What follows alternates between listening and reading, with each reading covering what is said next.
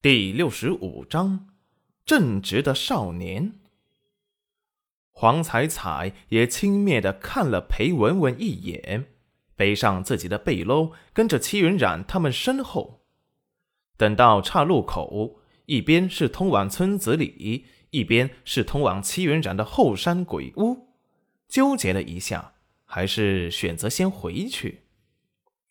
戚云染跟着裴元君回到家后。裴元君主动的清理起了蘑菇，把蘑菇根部和泥土去掉后，放入簸箕里晾了起来。裴元君才把视线放在了戚云染身上，见他的情绪并没有被那些村民破坏，才放心了些。冉冉，他们是不是欺负你了？戚云染挑衅的看着裴元君：“你要去给我报仇？”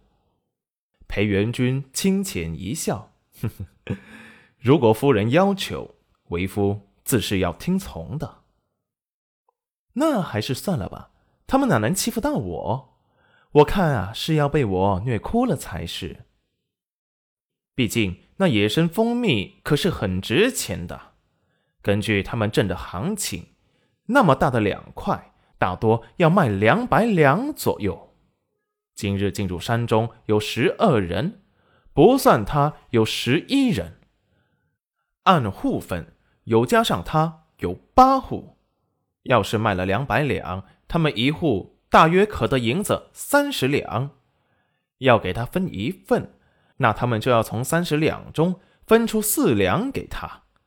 四两银子可不是村子里一家大半年的生活费了。这一下，这几户人家可是会恨死裴文文的。哦，对了，你不是回去看你姐了吗？她怎么样了？她回去了。裴元君淡定的说道：“啊，这么突然？以前哪次不是在家里待个十天半月的，等着大姐夫来接？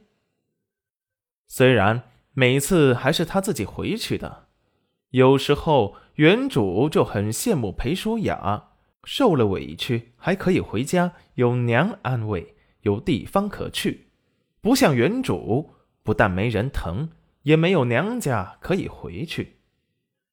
他娘改嫁到了离这里五十里的地方，把原主卖进裴家，拿了银子就走了，一次也没有来看过他。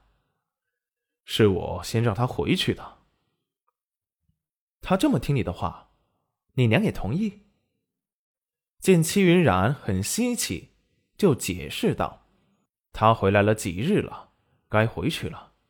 毕竟他自己也有家，夫妻一吵架就回娘家待着，不回去像什么话？”齐云染有些意外，裴元君的三观哎还挺正的。那你就这样直接把人赶走，他没有生气？她一个嫁出去的姑娘，老是掺和娘家的事。害得家里不得安宁，这是他的错。要是被别人看去，还以为是裴家的家教有问题。他要是诚心回来看娘和散心，我也欢迎。可是要是回来当搅事情，那还是让他先回去吧。齐云染听他如此说，忽然脑中有个念头：他不是护短，在为他鸣不平吧？那你这是把他给得罪了，下次他不回来了怎么办？裴家的大门开着，任由他来去自由，但前提是不做破坏我们家庭和睦的事。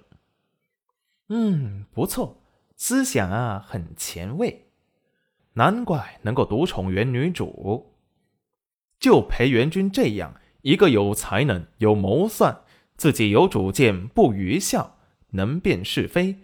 行事自有一方章法的男子，在古代可真不多见。看来啊，是个正直有想法的少年啊。这才把怀中的野伤生放心的给拿了出来，这样就不怕他会抢他的银子了。试问，一个正直有章法的男子，怎么会抢别人的东西呢？裴元君却被戚云染手上的野伤生惊得目瞪。口呆。